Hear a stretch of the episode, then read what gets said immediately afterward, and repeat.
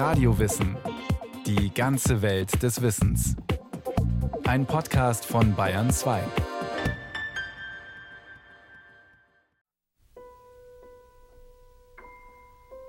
Unterhalten wir uns, Sie und ich, unterhalten wir uns über Angst. Was für eine Einladung an die Leser. Der König des Schreckens, Stephen King, bittet zur schaurigen Zweisamkeit im Vorwort seiner Kurzgeschichtensammlung Nachtschicht. Reden wir darüber, wie man an den Rand des Wahnsinns kommt und vielleicht auch noch ein Stück darüber hinaus.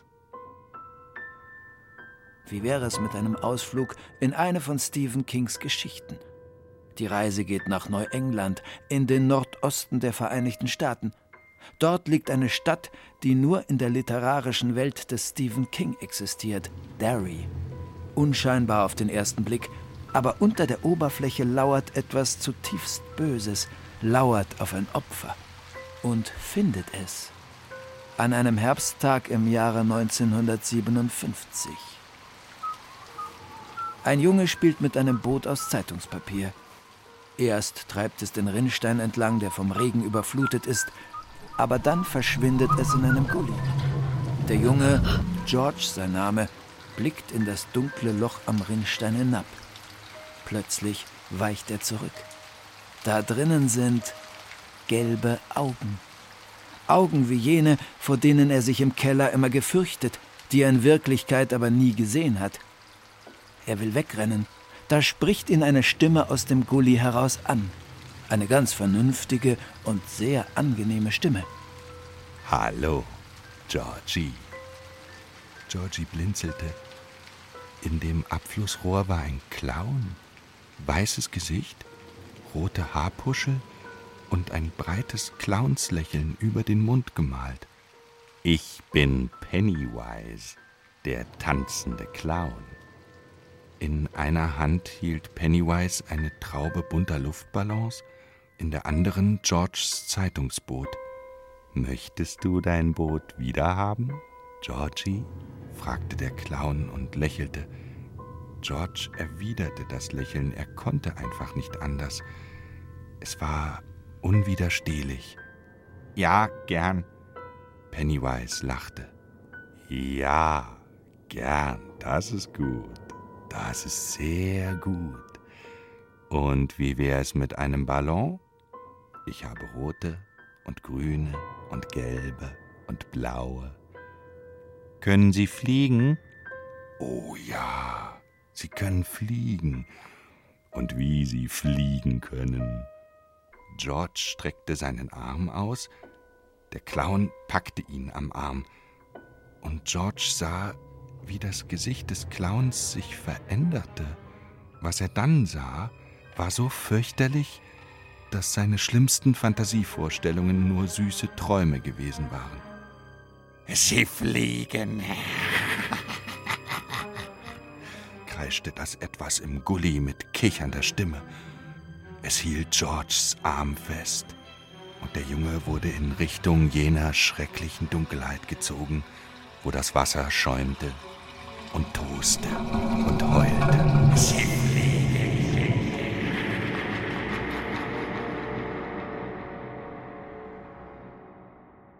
Mit dem Tod des kleinen George beginnt Stephen Kings S. Ein je nach Auflage bis zu 1500 Seiten wuchtiger Roman über die Jagd nach dem personifizierten Bösen, das sich in den unterschiedlichsten Gestalten präsentiert.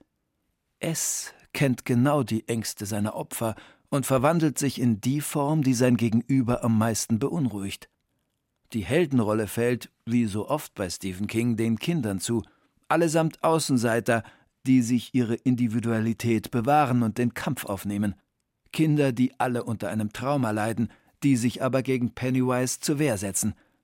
Der Clown wurde eine von Stephen Kings berühmtesten Kreaturen. Wie er freimütig zugibt, ist der Schriftsteller verantwortlich dafür, dass eine ganze Generation von Amerikanern und auch Deutschen nun Angst vor Clowns habe. Probably I made a whole generation of Americans and Germans who were afraid of clowns. And that's a good thing. That's a good thing. Angst vor Clowns? Eine gute Sache, erzählt King seinem Publikum, das ihn wie einen Rockstar feiert, als er im November 2013 zum ersten Mal nach Deutschland kommt, im Münchner Zirkus Krone auftritt und sich dort sogleich an S und Pennywise erinnert fühlt. King macht in seinen Werken das Abseitige sichtbar und das Böse. Vor allem das Böse im Menschen. Dunkel lässt er die Brüche in unserer Gesellschaft aufleuchten und blickt hinter den Deckmantel unserer so vermeintlich aufgeklärten Zivilisation. Stephen King vermischt übersinnliche mit sehr realen, menschlichen Schrecken in seinen Geschichten. Geschichten wie Shining, Carrie, Cujo, Die Arena oder Friedhof der Kuscheltiere. Bücher, die weltweit gelesen werden, bevorzugt nachts, manchmal auch unter der Bettdecke.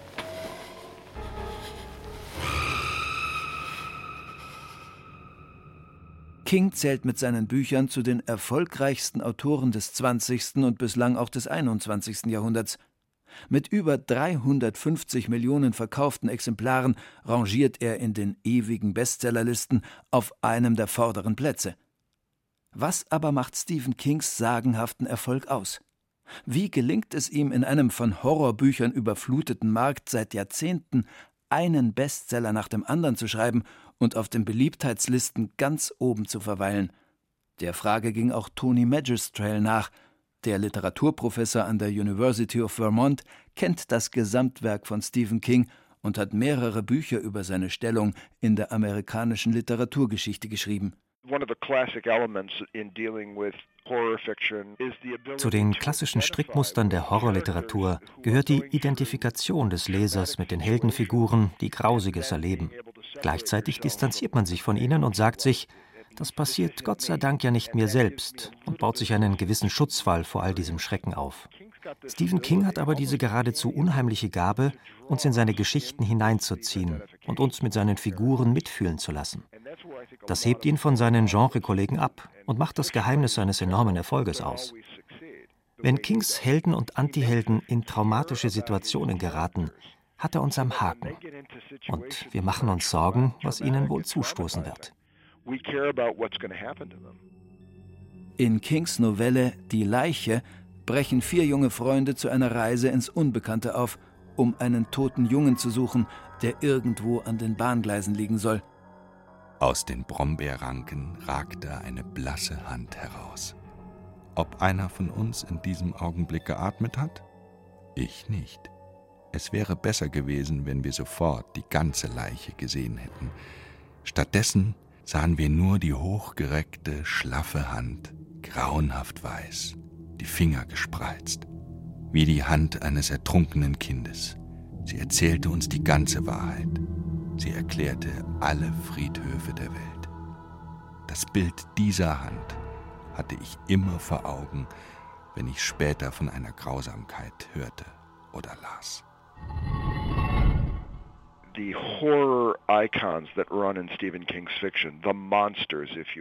Die Horrorelemente bei Stephen King, die Monster, die übersinnlichen Ereignisse, sind meiner Meinung nach Metaphern für die Risse in unserem sozialen Gefüge. Interessant ist, dass man staatlichen Institutionen in der Welt des Stephen King nicht trauen kann.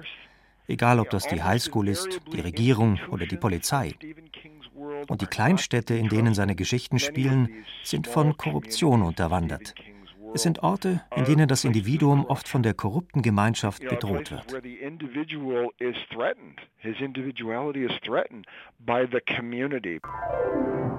Geboren wurde Stephen King am 21. September 1947 in Portland, Maine. Ein Junge, der eine relativ normale amerikanische Kindheit erlebte, keine traumatischen Ereignisse, keine Misshandlungen. Küchenpsychologen muss King immer enttäuschen, wenn sie in seiner Biografie nach dem düsteren Moment suchen, der den Horror in ihm entfacht haben könnte. Immerhin hatte er eine turbulente Kindheit, musste oft umziehen mit seinem älteren Bruder und seiner alleinerziehenden Mutter. Der Vater hatte sich aus dem Staub gemacht, als Stephen gerade mal zwei Jahre alt war. Dem Jungen hinterließ er mehrere Kisten voller Bücher.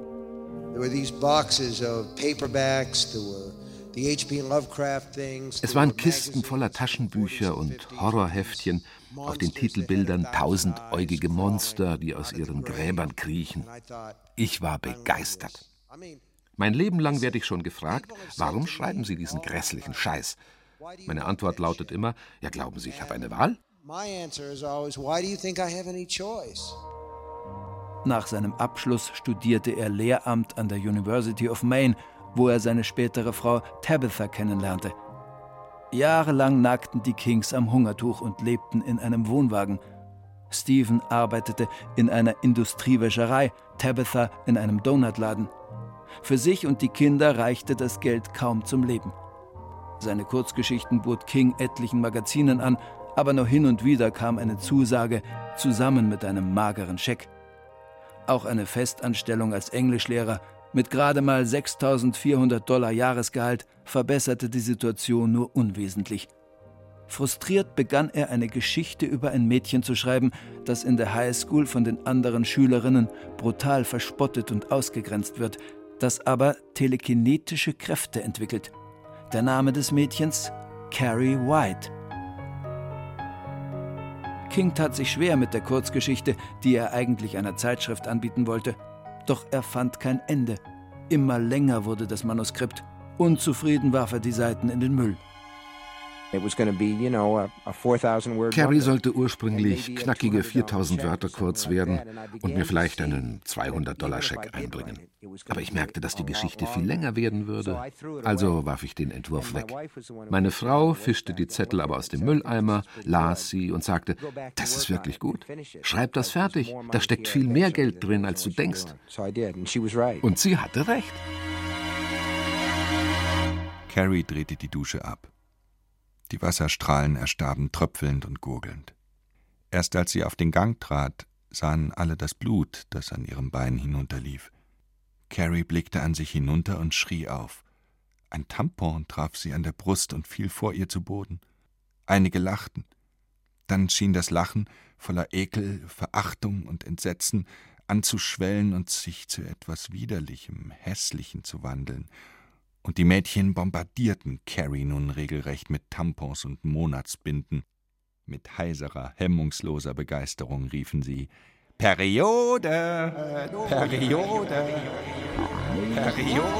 Periode.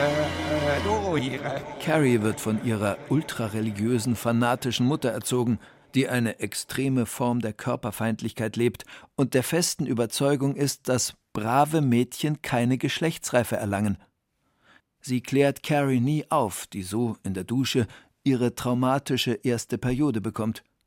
Die einzige Möglichkeit, sich gegen die Mutter und die Übergriffe in der Schule zur Wehr zu setzen, entdeckt Carrie nur in extremen Stresssituationen. Ihre telekinetischen Fähigkeiten. Auf dem Abschlussball der Schule wird Carrie vor den Augen aller mit einem Eimer Schweineblut überschüttet. Diese völlige, gnadenlose Demütigung legt in ihr einen Schalter um. Es war an der Zeit, ihnen eine Lektion zu erteilen. Mit einem plötzlichen, wilden Ausbruch ließ Carrie all die Kräfte frei, die sie in sich spüren konnte.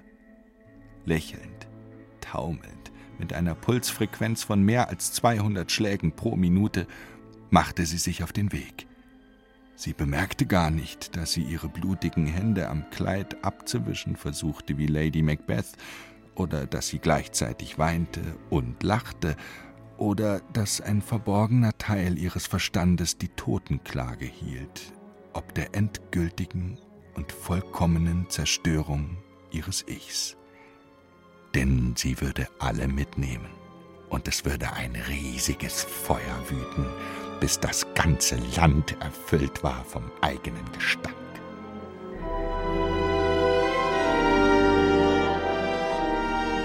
Kings Romandebüt erscheint 1974. Die Taschenbuchrechte werden für sensationelle 400.000 Dollar verkauft. Zudem landet Brian De Palma mit der Filmversion von Carrie einen Kassenschlager. Seine Geldsorgen ist Stephen King von da an für immer los. Er kündigt seinen Job als Lehrer und konzentriert sich voll und ganz aufs Schreiben. Nach der Dracula-Hommage Salem's Lot, Brennen muss Salem, veröffentlicht er 1977 den Roman, der ihn an die Spitze des Horrorgenres katapultieren sollte, Shining. Die Inspiration holte sich Stephen King bei einer Urlaubsreise mit seiner Frau. Wir fuhren hoch in die Rocky Mountains, entdeckten in Estes Park dieses wunderschöne Hotel namens The Stanley und nahmen uns ein Zimmer. Wir waren ganz am Ende der Saison die einzigen Gäste in dem riesigen alten Hotel. Draußen pfiff der Wind. Beim Abendessen saßen wir alleine in diesem riesigen Speisesaal. Die Stühle waren auf den meisten Tischen schon hochgestellt. Musik hallte aus der Ferne wie ein Echo durch die Flure. Und da dachte ich mir, wenn ich in meiner Vorstellungskraft dieses Hotel weg von der Stadt hoch in die einsame Bergwelt stellen würde und dort eine Familie unterbringe mit einem Vater, der seinen Verstand verliert, dann hätte ich einen Wahnsinnsroman. In Shining zieht der Schriftsteller Jack Torrance mit seiner Frau Wendy und dem fünfjährigen Sohn Danny in die abgeschiedene Bergwelt des Overlook Hotel. Er soll eingeschneit und abgeschnitten von der Außenwelt den Winter über als Hausmeister auf die riesige Anlage aufpassen. Sohn Danny aber hat Angst. Er weiß, dass in dem Hotel etwas Böses lauert und seinen Vater verderben wird, denn der Junge hat die Gabe des Shining. Er kann flüchtige Blicke in die Zukunft werfen. Schleichend ergreifen die Mächte im Hotel von Jack Torrance Besitz. Der Alkoholiker, der immer schon zu Gewaltausbrüchen geneigt hat, hat sich kaum mehr unter Kontrolle. Von seiner Frau wird er schließlich in die Speisekammer gesperrt. Doch das Hotel und seine Geister unter ihnen der mysteriöse Barkeeper und Mörder Grady, intervenieren. Sie wollen Danny und seine Gabe des Shining. Sie würden uns Ihren Sohn bringen, Mr. Torrance? Ja. Ja. Ihre Frau würde dagegen sehr viel einzuwenden haben, Mr. Torrance. Sie wird nichts dagegen haben, das schwöre ich. Sie wird gar nicht dazu in der Lage sein. Ich fürchte, Sie werden sie töten müssen, sagte Grady kalt. Ich werde tun, was ich tun muss. Aber lassen Sie mich raus. Es gab ein leichtes Knacken, als der Riegel zurückgeschoben wurde. Die Tür öffnete sich ein paar Zentimeter. Jack flüsterte Danke, Grady. Ich schwöre Ihnen, dass Sie es nicht bereuen werden. Das schwöre ich Ihnen. Er bekam keine Antwort. Er merkte, dass alle Geräusche verstummt waren. Nur der Wind heulte um das Hotel. Ein Stück weit schreibt Stephen King immer auch von seinen eigenen Dämonen. Jack Torrance, der alkoholkranke Schriftsteller, der im Overlook Hotel dem Wahnsinn verfällt, trägt etliche Züge von King in sich.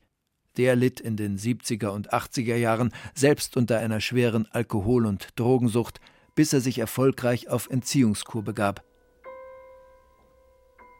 Die verführerische Macht diverser Drogen taucht immer wieder auf in Kings Werk, ebenso die furchtbare Anziehungskraft, die Gewalt auf eigentlich friedliebende Menschen haben kann.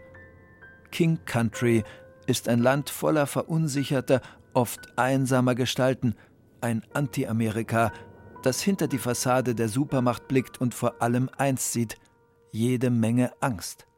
Fast alle seine Romane und Kurzgeschichten spielen in seiner Heimat, dem US-Bundesstaat Maine, aber in einer fiktiven Parallelwelt.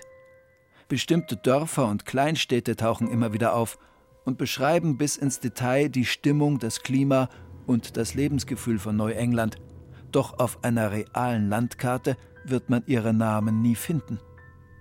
Mit Orten wie Castle Rock, Jerusalem's Lot und Derry hat sich Stephen King sein eigenes Neuengland kreiert, nach dem Vorbild von William Faulkner, der seine Romane in einer fiktiven Region in den Südstaaten spielen ließ und durch seine präzise, regional verortete Literatur dennoch zeitlose, universelle Werke geschaffen hat. Was Faulkner für die Südstaaten geleistet hat, wiederholt King nun für den kühleren, unheimlicheren Nordosten des Landes. Maine wird für immer literarisch mit Stephen Kings Werk assoziiert werden. Bei der Fülle an King-Neuerscheinungen, Bestseller-Erfolgen und Verfilmungen kein Wunder.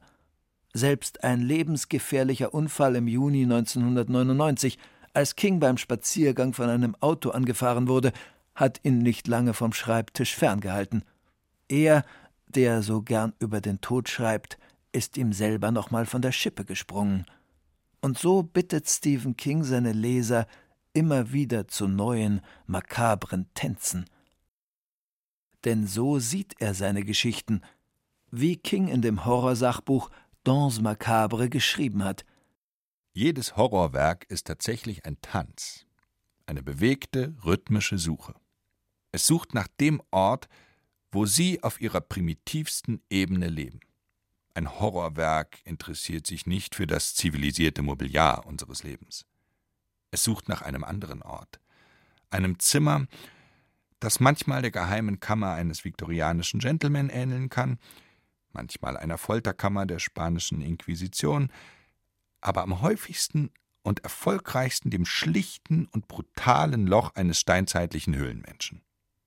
Eine gute Horrorgeschichte wird sich ins Zentrum ihres Lebens tanzen und die Geheimtür zu dem Zimmer finden, das, wie sie glaubten, außer ihnen keiner kennt. Stephen King kennt diese Türen und er öffnet sie immer und immer wieder.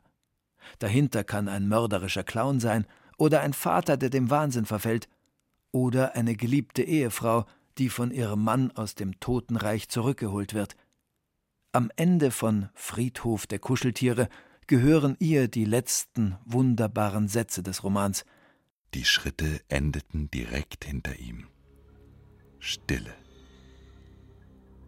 Eine kalte Hand legte sich auf Louis Schulter. Rachels Stimme knirschte voller Erde. Liebling, sagte sie.